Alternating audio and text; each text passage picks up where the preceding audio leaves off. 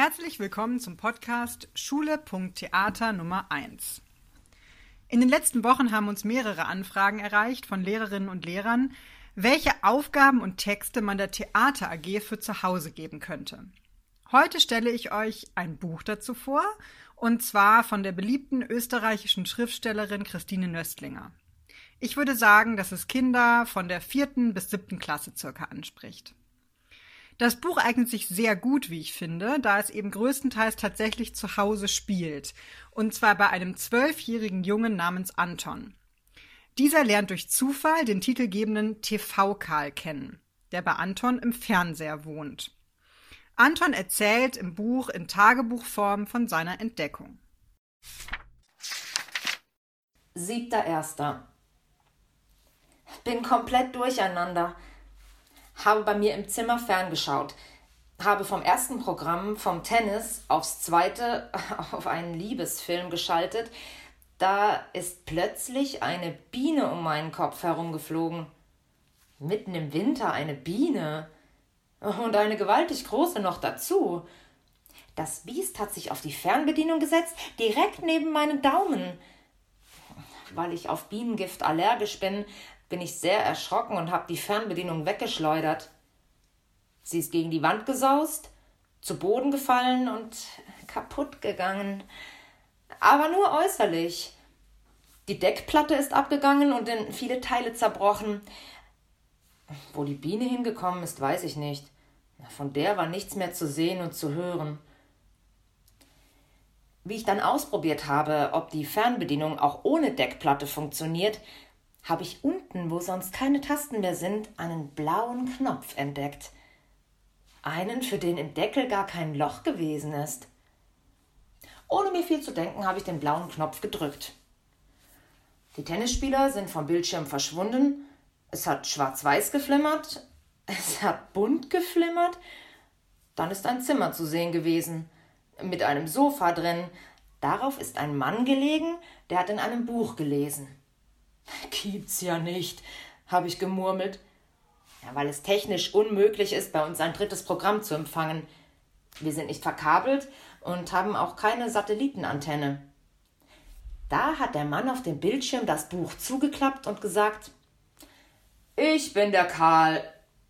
Und gleich darauf: Ist doch netter, wenn Fernsehen keine so einseitige Angelegenheit ist. Und dann bin froh, dass du endlich den blauen Knopf gefunden hast.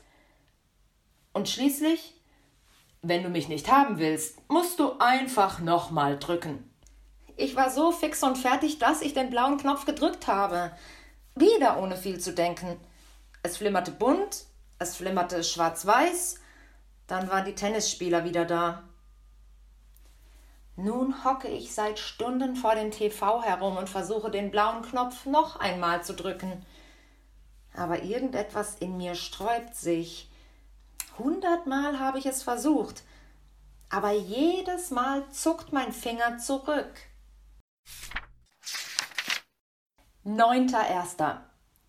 Kontakt geglückt.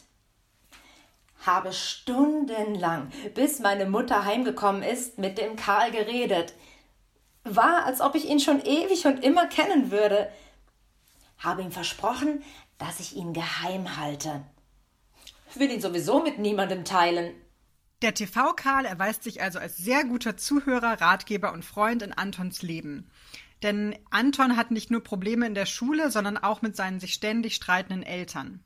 Karl hilft Anton, mit blöden Situationen umzugehen. Bald schon ist Karl für Anton also gar nicht mehr wegzudenken. Woher Karl kommt und was es mit seiner Existenz auf sich hat, bleibt für Anton aber ein Rätsel. 27.02.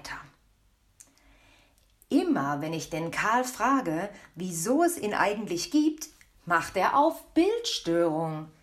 Und wenn ich nicht locker lasse, passiert ein totaler Bildausfall. Ich weiß nicht, ob er es nicht sagen will oder nicht sagen darf. Aber ich frage lieber gar nicht mehr nach, sonst bleibt am Ende der Bildausfall ein ewiger. 15.3. Heute war der Karl böse auf mich. weil ich mit der Farbstärke-Taste herumgespielt und sein Gesicht abwechselnd leintuchbleich und indianerrot gefärbt habe und damit nicht aufgehört habe, obwohl er Lass das gesagt hat. Er ist aus seinem Zimmer gegangen und hat die Tür hinter sich zugeknallt. Da ist mir fast das Herz stehen geblieben. Ohne ihn habe ich gemerkt, könnte ich gar nicht mehr sein. Richtig hysterisch bin ich geworden. Zum Fernseher bin ich hin und hab oben drauf geschlagen und gebrüllt: Komm wieder, ich brauch dich! Der Karl hat gemerkt, wie verzweifelt ich bin. Gleich ist er wieder hereingekommen. Und ich habe ihm geschworen, dass ich ihn nie mehr mit dem Farbknopf ärgere. Ich hätte es ja auch nie im Leben getan, wenn ich gewusst hätte, dass dem Karl heiß und kalt wird, wenn ich ihn umfärbe. Die gesamte Geschichte verraten wir hier natürlich nicht. Es wird auf jeden Fall noch spannend. Der Text ist nicht allzu lang und enthält viele Bilder und er bietet außerdem viel Inspiration zum Spielen. Und das auch ohne Theatergruppe alleine zu Hause, da das Buch in Monologform geschrieben ist. Außerdem ist ja auch die Kulisse, das Zuhause mit Fernseher, bereits vorhanden. Man kann natürlich Anton auch umtaufen und als Mädchen spielen, sodass eben alle Kinder ihre eigene Identifikationsfigur schaffen können.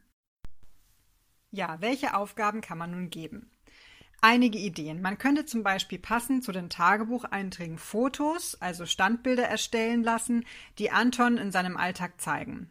Die einzelnen Situationen können die Kinder selbst wählen und wie sie den TV-Karl dabei darstellen, das können sie sich ebenfalls ausdenken, vielleicht auch sogar basteln, als Puppe, Zahnstochermännchen oder als Zeichnung, die dann an den Fernsehbildschirm geklebt wird. Aber da haben die Kinder ja meistens immer noch ganz viele andere Ideen.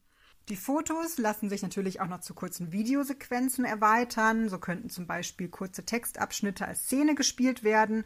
Oder die Kinder entwickeln ein Video, in dem Anton sich selbst und vielleicht auch Karl vorstellt. Dann ist es natürlich möglich, einzelne Abschnitte des Textes laut zu lesen und als Tondatei aufzunehmen. Und unter Vorgabe verschiedener Emotionen kann die gleiche Textstelle zum Beispiel gleich mehrmals gelesen werden und dann könnten die anderen Mitglieder der Theater AG, wenn möglich, anhand der Tonaufnahmen die einzelnen Gefühle raten. Nicht zuletzt bietet das Buch durch sein offenes Ende eine gute Möglichkeit, die Geschichte weiter zu spinnen. Hier lässt sich gut mit kreativem Schreiben ansetzen. So könnten zum Beispiel weitere Tagebucheinträge von Anton entstehen oder auch Briefe, die er seinen Eltern von seinem Aufenthaltsort schreibt.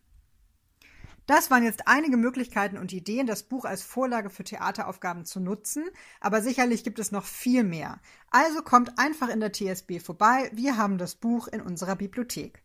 Und bei weiteren Fragen meldet euch gerne bei uns. Alle Kontaktdaten findet ihr auf unserer Homepage.